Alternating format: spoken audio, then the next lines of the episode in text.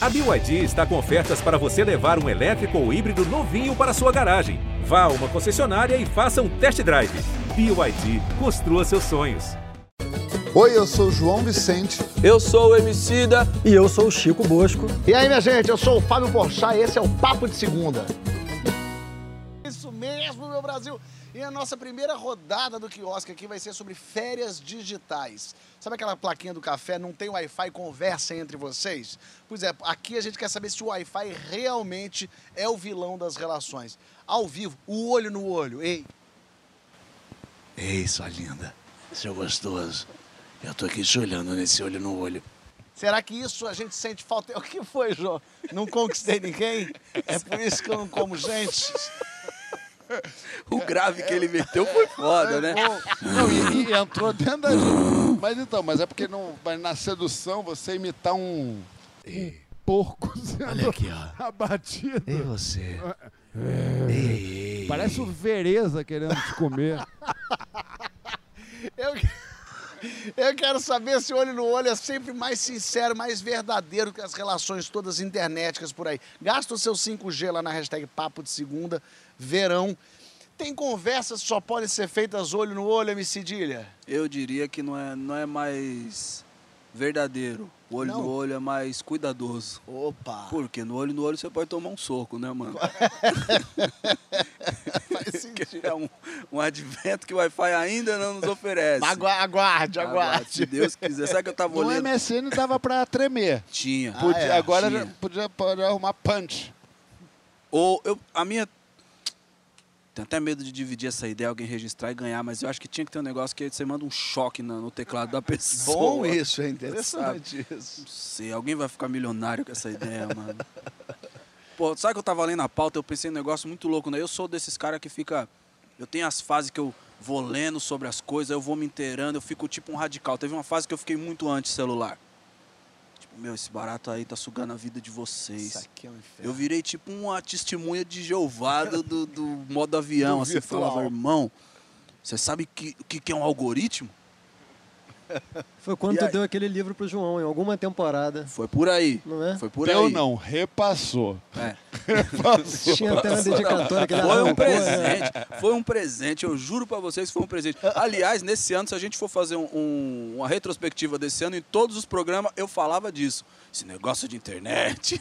Você tava encucado com isso. Eu tava super. E aí eu lembro que eu fui viajar para os Estados Unidos, eu fui eu e minha mulher, minha mulher tava grávida ainda, e eu falando pra ela esse negócio de internet, não sei o quê, eu pegava meu celular e eu ficava fazendo assim, né? Eu mostrava o, celular pra ela e fazia assim, ó, Chega. Tô sem celular. Tô aqui conversando, vendo a vida, cenário. E aí chegamos lá, a gente foi na premiere de um filme em Los Angeles e o não podia entrar de celular na premiere. Aí até na hora de entregar o celular eu dei um discurso, falei: "Tá vendo? Pra gente poder aproveitar o filme de verdade, a gente tá perdendo isso aqui com o celular".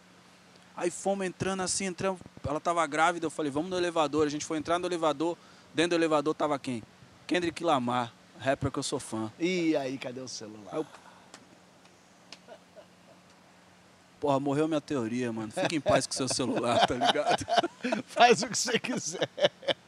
Mas uma conversa virtual é necessariamente uma conversa menor, menos afetuosa, Francisco? Me fala um pouco assim do que é a tal da conexão real entre as pessoas. Não, acho que de forma alguma. A gente, na verdade, a gente usa errado essa palavra virtual, Fábio. Porque normalmente a gente a usa como se ela fizesse oposição ao real.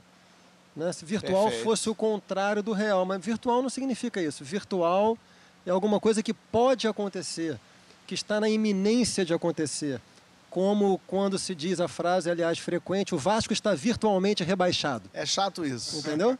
Mas é esse o significado. Você pegou as entrelinhas? É, me pegou num lugar que não precisava Claramente destruir o meu verão. E, e- desculpa falar aqui, o Francisco falou antes do programa, me faz aquela pergunta, ô, Fábio, que eu preciso daquela pergunta. Mas é porque era melhor. Foi só para Mas levantar vocês estão sempre bola. pensando Mas vai vir. rapaz. Mas vai vir, 2022 promete coisa pra mim. Mas não, não, Fábio. Então, então o mundo digital é um mundo tão real quanto o mundo físico concreto e você pode ter nele, você pode ter conversas hiperestimulantes, você pode fazer amizades por, né, nesse mundo. Você pode fazer as coisas que o João faz, aliás, com frequência também. Você pode se apaixonar nesse mundo. Então não existe nenhuma oposição entre, entre real e virtual nesse sentido, não. Os problemas do mundo virtual existem, mas são outros. Não, há um problema no mundo virtual que até tem um nome agora, que é a nomofobia, de nomobiofobia, que é o medo de ficar sem conexão. Joãozito, passa por aí? Sobre essa pergunta, a gente teve há pouco tempo, né? Um momento em que o WhatsApp sumiu, acho que o Instagram também sumiu, né? Sumiu tudo Instagram, sumiu, é. Facebook. Olha, eu vou, eu vou te falar que eu tremi um pouquinho, assim. Eu tremi um pouquinho, é, mas foi bom, foi umas, fo- foram umas férias forçadas, mas foi bom. Eu acho que a gente está muito sozinho ultimamente, assim. Eu acho que a gente se acostumou num lugar da solidão muito forte. Mas você não fala isso por pós-pandemia, meio pandemia, não. Você está dizendo. Eu antes dizendo mesmo. é que eu acho que a gente está essencialmente cada vez mais solitário, É, Fé. cada um nos seus mundos, cada um muito. A gente está cada vez mais em volta do nosso próprio umbigo, sabe? Eu acho que a gente está numa, numa vida muito solitária e esse virtual contribui como uma. Talvez não falsa, eu ia dizer falsa, mas uma, uma, uma sensação de que a gente está ali conectado. A gente Com 2 milhões de seguidores. Não é verdade. É é, a, gente tá a gente vive ali uma falsa impressão de que a gente está vivendo com um monte de gente ao nosso lado quando a gente não está. A gente está sim vivendo relações de verdade, mas diferente. E esse é o meu ponto. Diferente dessa experiência de você contracenar com uma pessoa. O Seinfeld fala uma frase, não uma frase exatamente, mas tem uma teoria que eu, que eu concordo muito, que quando você está na frente de uma pessoa e você puxa o celular, assim, né? a gente está conversando e eu puxo o celular, é como se eu puxasse uma revista para ler. É uma coisa de, tipo, É, você não aqui me falando, interessa. é uma coisa muito doida. Mas ali você não está abdicando de relação. Você está buscando outras relações. Então eu acho que a gente está se viciando. Eu concordo muito com o MC da velho, não com esse MC da agora, esse MC da vendido pro sistema, que você traiu o movimento rapper, tu sabe, né? Ele abraçou a senhorinha. o gado né? do Labela. Eu vi esse vídeo recentemente. É, mas é isso, assim, eu concordo um pouco. É, é, assim como o homicida, eu, é, eu, não- como eu não tinha uma, mulher grávida para pregar, Ó, mas põe aí só um parênteses aí. Eu não fui também 100% pro outro lado, não, viu, João? Eu sou. da- Eu já vou entrar pra defender o offline aqui. Irmão, tá? na moral? Só abrir o bloco. irmão, na- Só abrir o bloco. eu, categori- eu like. categorizo pessoas pelo tempo que me responde no WhatsApp. Você é dois minutos e meio. Chico é 20. Eu, se fosse médico, todo morria todo mundo. Fábio, é, Fábio, Fábio varia. Fábio pode ser Fábio 20, tem WhatsApp? Mas você. Mas, mas o Emicida me responde. E gosto muito que o Emicida também manda umas mensagens do nada. Tipo, eu pego o celular, tá assim. João, papagaio anda pra frente? Eu falo, que isso? Aí eu falo, eu não sei. Ou no M ele mandou assim, do nada, ele sentado na cadeira do M, tendo assim, da, da- da- os, os indicados são, ele mandou assim. Já ganhou preto no Brasil, no M? Mandou pra mim. Ele manda uma Cinco minutos. Cinco minutos depois. Continua sem ter. Mas então isso, acho que, é, é, dando aqui o arremate final, concordo com o Chico plenamente que são mundos que, que, vi- que, que vivem é, é, cada um do seu jeito. Concordo com o velho Emicida, que a gente está rendido e que a gente é, é escravo desta porra. É, a gente está vivendo, contemplando pouco e vendo muito celular. Concordo com o novo Emicida de que é, mas está difícil lutar contra isso. E concordo comigo em dizer que, gente, Agora fala o número da chapa aí, Mandem- 52 261. Mandem nudes. Fez várias alianças aqui, né, meu? Porra, frente ampla, Fez a frente Vicente. ampla mesmo. Acho que o que mudou da minha postura é que é o seguinte, eu só tô menos testemunha do, de Jeová do, do smartphone, do anti-smartphone. Mas eu, na minha forma de viver o mundo, eu, eu opto por ter um certo distanciamento, sim, acho saudável. Acho saudável porque tem uma série de coisas, né? Por exemplo, essa coisa de ficar scrollando nos aparelhos, pra mim, quando eu vou tocar um instrumento, me prejudica. Porque se eu fico muito tempo depois, eu sinto que o, o dedo fica meio titubeando, sabe? É uma tendinite clássica essa, É, sabia? já tem, tendinite do moderna. dedão. De... Mas, você... É, mas eu faço assim, ó, desde pequeno nunca pegou nada. Eu não sei como é que tu não fica com a, com a parada no pescoço? Toda hora que eu vejo o MC da ver celular assim. É, é. Não, isso aí é o Alexandre da novela Viagem, lembra? que loucura. Caraca, gostei. referência. Isso aí foi em top mais, model. Você lembra? Não, Você não lembra? lembro. Como é que era Alexandre na Cara, comédia? eu, porque eu- eu amo as novelas Viagem.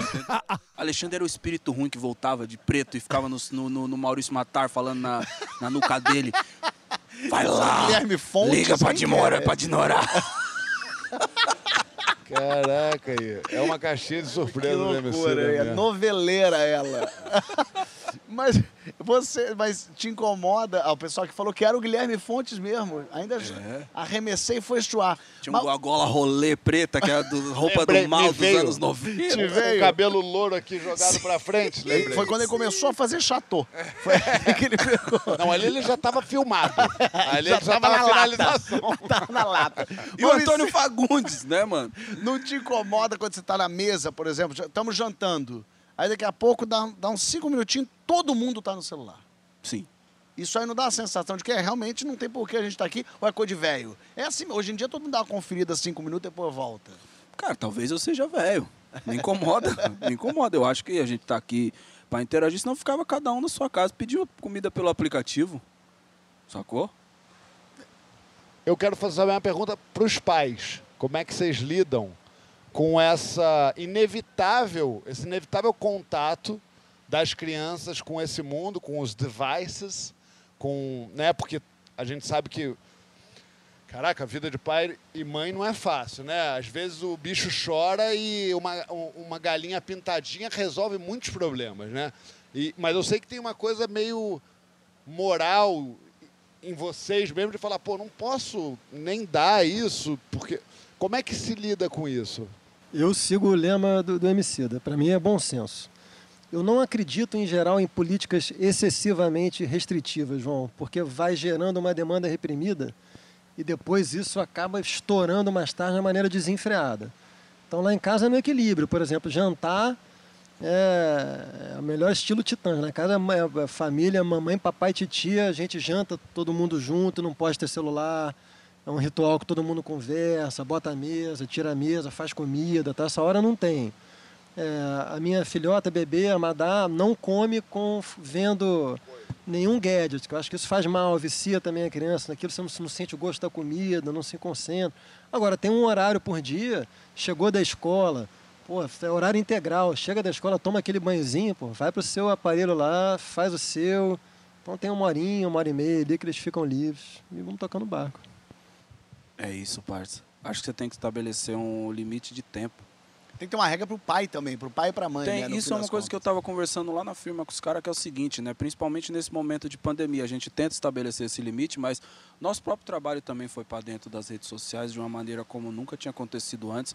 Então, pra gente Ganhou um também é carvão uma- na rede social esse ano, né, meu compadre? Puta, tô- tô- rapaz, nunca falei tanto arrasto pra cima igual nos últimos dois anos. Emicida tá causando ten- tendinite. O Brasil tá causa do Emicida. Maluco. Mas o. Eu acho que a coisa de estabelecer um limite, essa, essa parada que o, que o Chico falou de ter um, um momento, porque também não dá pra gente fingir que a gente vai voltar pra época das cavernas, entendeu? É uma realidade. Só que a gente precisa estabelecer esse limite. E quando eu estabeleço esse limite pras meninas, eu também me provoca também a ter o meu próprio limite. Até sacou? porque não pode você falar não pra elas e passar o dia inteiro olhando videogame Sacou? e Playstation. Então, algum- 5. a gente fez uma coisa muito engraçada lá em casa, que era o seguinte, a gente fez uma tabela na parede e colocou o nome de todo mundo. E cada vez que alguém fosse flagrado usando o celular para uma coisa que não era essencial, a pessoa ganhava um pontinho vermelho. E ao final da semana, quem tivesse mais pontinho vermelho tinha que pagar uma prenda. Gostei. Sabe quem perdeu? Você. Minha sogra. Mas é que tu ia de noite lá e largava, né? Tu ia de noite lá e. Bom, conferir, não tem vara essa porra. Fabião, Fabião se relaciona bem com o celular, Fabião? Como é que você Eu me relaciono tranquilo, sabia? tranquilo com o celular? É, eu não tenho, eu, eu- eu uso ele muito para trabalho mesmo, assim. Até quando tem muito assim, não tenho o que fazer, já vi tudo trabalho, tem uma hora de espera que a gente perdeu, né? Essa coisa que, era, que é interessante, que era eu parar e ver o que está acontecendo e respirar e esperar. eu vou para um Instagram e fico lá vendo e fico cutucando. Mas tem uma coisa do vício que é olhar de 5 em 5 minutos. Pegar aqui, dar uma olhada, não tem nada. Deixa, às vezes deixa, não é de 5 em 5 minutos. É 15 segundos depois, estou aqui, dou uma olhada, pego de novo. É, virou um cigarro digital. Não tem por que fazer isso, né? Mas, mas a gente está falando Tem de... um meme Vocês muito vão legal. reviver, vocês vão reviver o Emicida de novo, o antigo, mano. Esse Tem- bagulho libera dopamina no cérebro. Tem um meme muito bom que é assim, amor, olha, você não sabe o quanto eu sou idiota. O que, que houve, amor? Eu estava procurando meu celular pelo quarto usando a lanterna do celular. A resposta é. "O- E aí, achou? É, é, é, é um- é um- é um- é- é uma clara, é uma clara é, é, fotografia do que a gente está vivendo. Perfeito. O celular virou nossa, uma parte do nosso corpo. Eu, quantas vezes eu procuro o celular falando no celular? Sabe? A gente tem uma falta do. E a mudança de como era o celular, porque se você for quando começou o celular, você podia pedir o celular emprestado para alguém. Pô, empresta seu celular que eu preciso ligar para alguém, a gente emprestava. Hoje você fala, me empresta o celular, não tem como te emprestar no celular que você, Você vai falar, preso. a tua cueca. É isso, usada, por favor. Agora, também virou uma febre em show. As pessoas já não veem mais o show, né? Elas só estão aqui, ó, filmando isso aqui. Pro músico que tá ali em cima do palco, vendo 400 celulares assim, as pessoas. é, é, é, já tem que acostumar com isso mesmo. Ou dá vontade de falar: desliga essa merda, assiste o show. Eu acho que tem que acostumar, não vai ter jeito mais não. Virou até um termômetro, né? É. Quando tem E muito, quando celular tem pra muito celular que É. tá maneiro. Ah, então É, porque o contrário, cara só puxa o celular na música maneira, na música que ele gosta, quando o show tá animado. Se não tiver ninguém com o celular pro alto, é meio broxante. E tem uma coisa também, tem gente que tá desanimada. E se apontar o celular, a pessoa começa a, começa a sambar, porque ela não quer se mostrar desanimada. Vou pagar umas 15 pessoas pra ficar na primeira fila ali, então só. É. Só apontando, isso aí. Pra puxar o multim. Olha aqui, no próximo bloco a gente vai falar sobre arrependimentos. Do que, que você já se arrependeu? A pessoa que se arrepende muito, ela foi corajosa demais ou ela foi sem noção demais? A gente quer saber lá na hashtag Papo de Segunda Verão.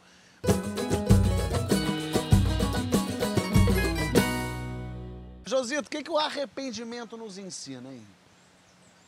Olha, Se é que ensina. Né? eu acho que o arrependimento nos ensina é, que.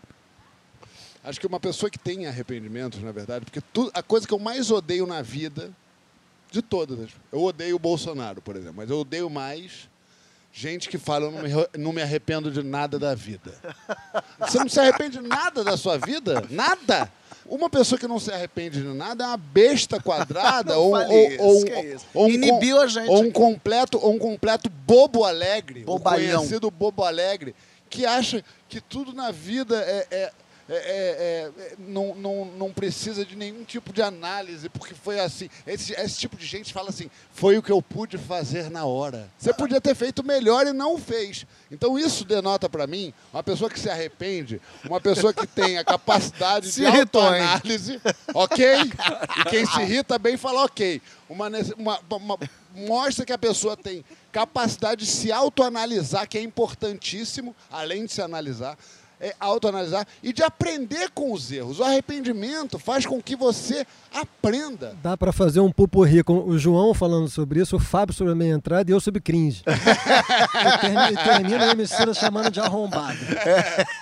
Não, mas é, mas é verdade, me, me irrita muito. Primeiro porque o sujeito é mentiroso, porque todo mundo já se arrependeu de alguma coisa que fez.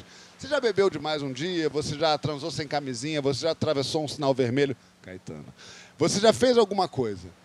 Então você pode dizer, eu sou feliz por ter errado, porque meus erros me trouxeram ao acerto que sou hoje. Agora, você não pode dizer que você não se arrepende porque você está mentindo. É bom quando o bloco começa assim, cheio de possibilidades abertas. É isso, aí, jogou na roda. É, eu, eu- Pra aquela velha. chegou chegando, é a né? sinuca, que tu dá aquele trau! Aí pode, pode ir pra qualquer lado. Francisco, o arrependimento é meio parente do luto, assim. Você vai falar do Lula. Arrependimento é parente do Lula? Como, Eu acho como é que que é- a gente vai lidar É. com isso? É, eu adorei essa questão, nunca tinha pensado. Eu acho que eu acho que tem um parentesco aí, meu velho. Mas não chegam assim a ser irmãos gêmeos, né? Porque o, o que, que é o luto? O que, que Freud vai dizer sobre isso? Né? Que o luto, é um, o luto é um trabalho que consiste em a gente reaprender a investir a nossa energia libidinal. Libidinal não significa necessariamente sexual. em um objeto que a gente perdeu. Então, quando você se separou, você muito da, da sua pulsão, do seu desejo ia para aquela pessoa, você não tem mais aquela pessoa, durante um tempo você fica num vazio, você fica completamente perdido. É isso o luto. E o trabalho do luto é você reinvestir a sua, a sua pulsão em outros objetos, né? O arrependimento é diferente, né, Fábio? Porque ou bem a gente se arrepende do que a gente fez, e aí não tem nada a ver com luto, porque aí você não perdeu alguma coisa. Você fez e tem que arcar com as consequências do que você fez errado, né? Ou bem a gente se arrepende do que não fez. E aí tem essa estranha. Frase essa que eu odeio também. Eu Só não também. me arrependo do que não fiz. É. Mas aí tem uma, uma estranha familiaridade com o luto, né? Ah, o João me quebrou. Ele voltou bravo nesse bloco, ele, Hã? ele voltou injuriado nesse bloco. Ele voltou injuriado, voltou cheio de questão. Tem, tem alguma coisa aí, quebrei. Freud explica. Mexeu num negócio assim, o Fábio, eu Também. acho que o Fábio jogou essa pergunta pra ele de um jeito muito... Quebrou, mas eu já me levantei. Porque a diferença é que, no, que quando você se arrepende do que você eh, não fez, é, é uma espécie de luto às avessas. Porque no luto você tem que elaborar o que você perdeu. No arrependimento do que você não teve, você tem que elaborar o que você nunca teve. Então são primos Sei. distantes aí, né? Ô, Cedola, no meio desse... desse Eu não me arrependo de nada, Fábio. dessa sociedade do cancelamento aí que sempre falamos, o arrependimento alheio agora tá, não está sendo muito levado Não a pode. sério, né? Não pode arrepender, Não não. pode. Não pode. Errou, você é o erro. É isso, Pra né? sempre. Pra se- Vestiu a, a, a pele do erro para sempre Já será. era, chapéuzinho de burro no canto da sala pro resto da vida, porque você agora vai ser seu erro, entendeu? Isso é uma tristeza, né, do tempo que a gente tá vivendo, porque vai ficando cada vez mais fictícia a nossa relação, né, mano? Se não tem espaço para arrependimento, não tem espaço para perdão, sabe? O que, que isso aí faz? Qual que é a consequência prática de uma sociedade onde o espaço para perdão não existe? Todo mundo tem que simular ser um personagem. Então as nossas discussões vão se transformando em discussão cada vez mais mentirosa, porque ela depende, é só um jogo de performance, saca? É... Aí eu me arrependo, viu, João? Tá? Só, pra- só porque eu vi que você ficou muito bravo, assim, eu tava pensando em fazer um contraponto, mas fiquei meio. Vi que você ficou meio exaltado, você exaltou com o Chico também. E como eu não tô malhando, faz tempo que. Eu não quero arrumar uma treta com você. Eu me arrependo muito, mano, de muita coisa. Assim. Eu, eu queria ter estudado mais, ter um emprego fixo mesmo, uma carteira assinada. Não ouvir o Fiote que falou, mano, vai, vai é só conversar com os caras lá toda segunda-feira, entendeu? Mas eu que o, o Micino puxou um papo sério que para mim é muito importante É hoje. bonito. E queria ir na esteira dele, assim, de que é um contrassenso, um debate público onde as pessoas não podem se arrepender e nem têm o direito de ser perdoadas, né? Para que que serve um debate? Porque o debate público é o lugar onde supostamente os argumentos se medem, se friccionam e você se transforma pelos melhores argumentos. Para isso serve um debate público. Você tem uma questão importante, aí cada um joga os seus argumentos e quem tiver melhor capacidade de persuasão vence e a sociedade toda cresce, né? Na dinâmica que a gente tem hoje, o debate público perde completamente a função, porque ninguém quer se aperfeiçoar, é só dedo na cara e aniquilar. E outra coisa, esses juízes da internet, eles estabelecem data perfeita para que você tenha tu, todas as ideias bem estabelecidas, certas e politicamente corretas da maneira que é o debate hoje. Ou seja, o Francisco disse em 2009 que achava que pananã, pananã, que é uma coisa que não funciona hoje em dia, fala, e hoje em dia ele tem um discurso, enfim, perfeito e totalmente contemporâneo, falam, quem é você para dizer, sendo que é, em 2009 você dizia isso? Você fala, ué, mas é que em 2009 eu pensava de um jeito, agora eu penso de outro. Ah, não! Não pode. Aí pegam o teu tweet antigo, bota lá. É um negócio. Felipe Andreoli, nosso querido colega Felipe Andreoli, Verdade. saiu em defesa, é, é, falando é, é, Contra a homofobia. né? contra homo, veja bem, veja, vamos, vamos aqui, close em mim. É, Felipe Andreoli saiu contra a homofobia, né? É, falando em apoio à comuni- comunidade LGBTQIA+, contra o senhor Maurício de Souza, Maurício Souza. falando contra ele e e aí o, os- o- o- a massa, né, a, a milícia digital foi lá e desencavou tweets de, de 2009, 2006 de Andreoli, homofóbicos. Assim como tem meus, não precisa procurar, tem. Tá aí, você pode botar. é, já- já, já, desencavaram, estão aí. É, e, e- e medindo o caráter dele, e medindo o- o- o- a ética dele, a moral dele, com coisas de um passado longínquo. Se ele mudou, E ele falou que se arrepende disso, é É isso. Ele claro. viveu aquilo, Isso. aprendeu com aquilo para então mudar eu fui um pessoa. imbecil. O problema é você que é um imbecil hoje. Esse é o problema. Agora, tem arrependimento que não tem volta. Pô, me arrependi de ter te ma- matado teu, teu irmão. Me arrependi. Porque uma coisa é se arrepender de comprar, gastei um Matou dinheiro. meu irmão, porque eu achei que não tinha irmão, então que foi você que Fui eu, matou. acabei que. Mas eu me arrependi profundamente. Do que que não dá para se arrepender assim, Francisco? Tem coisa que não dá, né? Essa pergunta para mim também é importante. É, e de novo pela psicanálise. Quem, quem gosta de psicanálise sabe, Fábio, que a psicanálise lacaniana ela tem uma ética muito clara, que é uma frase famosa do Lacan, que é o sujeito não deve ceder diante do seu desejo. Isso, evidentemente, não significa que a gente deve realizar as nossas pequenas veleidades cotidianas. Não vai, estou a fim de beber todo dia, vou beber todo dia, senão você está ferindo a ética da psicanálise. Não é isso. Não ceder diante do seu desejo é não se afastar do centro vital da sua vida por conta de obrigações sociais ou de pressões quaisquer que sejam. Né? Isso é que eu acho que pode produzir um arrependimento enorme é quando você na sua vida se afasta disso. Acho que eu já te contei isso, João. Eu não me esqueço quando eu estava me separando da minha ex-conge e os meus filhos eram pequenos na época. Yolanda tinha quatro anos e o Lourenço tinha três anos. Era um casamento já de mais de dez anos. Se esgotou, a gente estava separando. E um dia eu fui numa festa de um amigo meu, num jantar tal, e encontrei lá o pai de uma amiguinha de escola da Yolanda. E ele estava sabendo, não por mim, que eu estava me separando e considerou que estava no seu direito chegar do meu lado e falou: pô, irmão, tá se separando, né?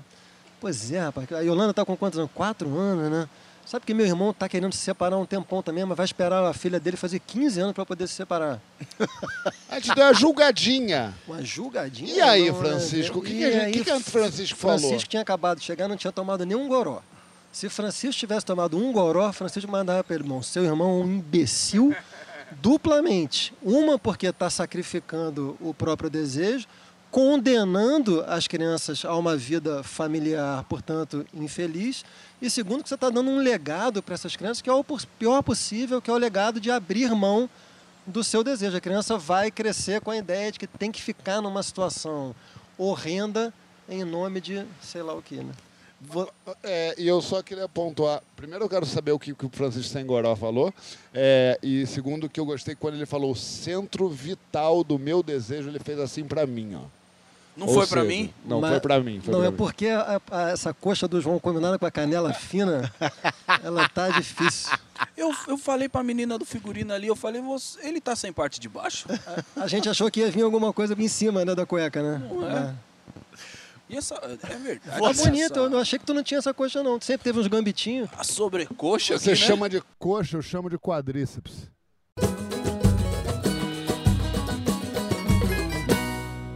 Disso que a gente vai falar agora, minha gente. A síndrome de Dom Juan ou de Afrodite, que é vício em seduzir, conquistar. Pra você, quando conseguir foi o melhor, foi melhor do que ter, do que manter, hein? Já foi vítima do próprio charme, ficou viciado em conquistas, hein? Que nem queria às vezes tanto assim, Joãozinho. Fala lá na hashtag Papo de Segunda Verão. Eu quero saber da síndrome de Dom Juan, que será que podia se chamar de síndrome de Dom João? Dom João. Dom Isso aqui é João. nosso Scarface. É. Só que é Pois é, meu cara, brasileirar ela e Don jogar. Juan, e- mas batizar contigo, não quero fazer a tradução. Quero fazer a, a síndrome de Dom Vicente. esse conquistador, esse Dom Juanzão. É. Cara, eu, É. eu vou te falar um negócio. É. Eu vou falar um negócio pra você. É, eu Eu, gosto que- desses blocos. Eu- Eu gosto desse bloco, eu gosto desse bloco. E se aninhou, se aninhou. Não, cara, pô, eu acho que assim, acho que o jogo da sedução é um jogo muito atraente pra todo mundo. Acho que é muito legal esse frisson do bota uma carta, aí caraca, o que vai vir na outra mão, aí bota a outra. Ah, todo mundo fica esperto, né? As piadas rolam, fica aquele frio na barriga gostoso quando você está interessado pela pessoa e tal. Quando isso vira patológico, e agora eu vou falar sério, foi, é patológico em mim, e eu faço análise até hoje para tentar regular isso. Eu sou uma pessoa que starto a relação na sedução. É, muita gente faz, mas eu acho que eu vou um pouco além. Durante muitos anos de análise, eu entendi, e eu não tenho o menor problema em falar isso, e vai parecer baixo astral, mas o que eu acho é que, desde pequeno, eu tinha uma estrutura familiar muito difícil. Assim. Meu pai morreu muito cedo, minha mãe era uma mulher muito livre e tal. E eu passei a vida inteira, desde pequeno, a sedução sempre teve comigo. Quando era na casa de um amigo meu que eu ia dormir, por exemplo, eu seduzia os pais. Como? Conversando à mesa com eles como um adultinho, arrumando a cama deles. O que, que eu estava procurando aí? Seduzindo os pais deles? Um lugar para ficar. Alguém para deixar com quem eu ficasse. é, é, na- a gente diria assim, num- mais radicalmente, num lugar para dormir. Óbvio que eu tinha um lugar para dormir, a casa da minha mãe sempre teve. Mas eu acho que no, no meu subconsciente, é, sempre com essa dificuldade de entender que eu tinha uma um, um berço familiar ali bem concretizado, bem, bem estabelecido, eu acho que eu sempre, desde pequeno, usei o mecanismo da sedução para tentar, de alguma forma, ter seguranças de que eu estava seguro, mesmo que se fosse na casa de um amigo, ou na casa de alguém. Então, acho que isso vai- foi, foi, foi né, evoluindo e depois foi para outro lugar. Mas Virou acho que isso aí. essencialmente é isso. Ô, Francisco, você acha que o Dom Juan consegue amar alguém que não ele mesmo? João é muito analisado, né? Por quê? Eu acho bonitinho. É, Mas, mas não faz sentido? Eu acho que claro, faz sentido. total. Eu adoro quando você fala. Se eu fosse analista dele, eu metia um anúncio no intervalo desse programa, mano. Eu achei que tu ia falar, eu meti ele a porrada. Ele não tá eu não vou falar, porque senão o pessoal me cancela que ele tem muito fã. Fábio, continuando a, brincadeira com o João, acho que Dom João, é- Dom Juan, evidentemente narcisista até a medula, mas eu fico com a impressão que todo Dom Juan tem um pontinho cego no inconsciente, assim, que se alguma vez por acaso alguém passar naquele pontinho cego, o time do solteiro perde um baluarte. E na minha amizade com o João, uma vez eu já vi, eu já vi uma raspando ali, ó. Passando assim. ó. Olho no Eu lance! fiquei ali só torcendo. Deu errado, mas passou por pouquinho. Ainda chega lá. Deu bem errado. Deu até filho. Que eita! Ô, Cido... Fala, Cidoleta se preparou ali. Não se- sei, fiquei. As palavras que ele empregou agora, eu fiquei, o que, que vai vir aí? Não meu, não. Não meu, não. Filho de outro alguém. É claro. Ia ter esse. Cada notícia que eu vejo envolvendo seu nome, João Vicente. Cidolha, Cidolha. Tudo mentira. O artista, de um modo geral, é um Dom Juan eterno. No fim das contas, você tem que seduzir aquela plateia toda ali. Você tem que estar seduzindo o seu público o tempo todo. Encantar, né, Fábio? Encantar. A atmosfera do palco exige essa abertura que, que oferece encantamento. Então, acho que faz parte dessa, dessa coisa. Mas vou te dizer, no resto da minha vida, assim, da personalidade, é um negócio que eu tenho no palco. Sei, você transforma pra isso. Eu sou, o resto da vida, eu sou tímido, tímido, tímido, mano. De verdade, Mas trancadinho. no palco, rapaz, já viu? No Sacou? palco? Ao vivo já. É um negócio de louco. Mas eu fico num negócio ali que vou te falar. Eu sou tão tímido que se. Se as mulheres não dessem ideia em mim, eu tava virgem até hoje, mano. não tinha filho, não tinha nada. Porque, mano, eu não tomo iniciativa, eu sou. Você não, tá, você não tava no programa que a gente falou sobre timidez. Porque de vez em quando ele falta um pouquinho. Vai pegar um M ali, um Ô, Grammy, você- não não, sei então, onde, não sei. eu dei uma viagem um perdi- Oscar, não sei Oxi, aonde. eu Mas eu não acho que eu não acho me que lembro, você eu perdi, seja eu perdi pro Kubrick. Eu tô traumatizado aqui. O Kubrick com aquela fake news que 2001 os carros iam estar voando ganhou de mim, entendeu, mano? Tô, tô decepcionado. Mas Eu, não, eu não acho que o Emicida seja exatamente tímido, pelo menos não nisso que a gente está falando. O que eu sinto é que você é muito. Você não tem necessidade de ficar seduzindo todo mundo. Mas um Dom Você Juan tá invertido, aí você tá dizendo que você é, Emicida? Você é Eu, na eu não sei, eu tô querendo entender essa definição dele, minha. que- Isso, que- eu acho que, então, eu, eu, eu já tive um falo na testa também, que é uma coisa que você tenha a necessidade de seduzir todo mundo, você tem a necessidade de protagonizar toda a situação, porque você tem uma, no fundo, você tem uma, uma relação com a sua autoimagem que é muito infirme. Você precisa que as pessoas confirmem a sua autoimagem o tempo todo. E nas mínimas situações em que essa confirmação não vem, você sofre.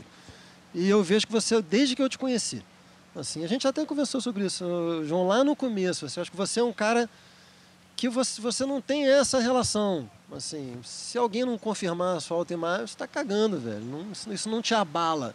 Então, por isso que eu acho que você não tem essa necessidade de ficar seduzindo todo mundo o tempo todo. Palco é uma coisa completamente diferente. Agora, Mas- agora só ah, falando de você, que a gente sabe melhor do que você sobre você mesmo, é, é, não- o, o Dom Juan não é aquele só que vem num cavalo negro é, com os cabelos penteados e com uma roupa, sei o quê, e pu- puxa a espada. Existem várias maneiras de, se- de ser Dom Juan.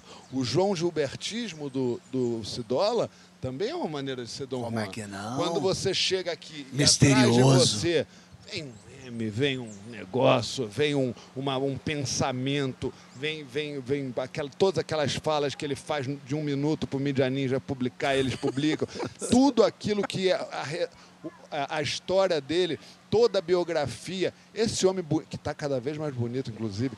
Enfim, esse Porque peso você- que você faz na voltou- calça, todas essas coisas que mostra que, que faz um Dom Juan Bojudo. desse. Esse é um Dom Juan jogando Você parado. voltou, você voltou a malhar, você parado. tá, você tá estabelecendo uma pressão em todos nós aqui, ó. Todo mundo voltou a malhar porque a gente tá competindo com o seu trapézio. E é com essa que a gente termina o nosso programa de hoje. Ca- Acabou. Você acredita? Não, mas é sério? É sério. Você fez três blocos? O papo andou. Vamos dar um mergulhinho ou você vai gravar? Que história é essa, poxa? Não, não. Hoje eu me, eu me deixei pra dar um mergulhinho aqui. Pra, ah, mas eu só topo esse mergulhinho ao, ao som de Kikito e, e Janjão. Ah, com coral de anjos aqui. Aí.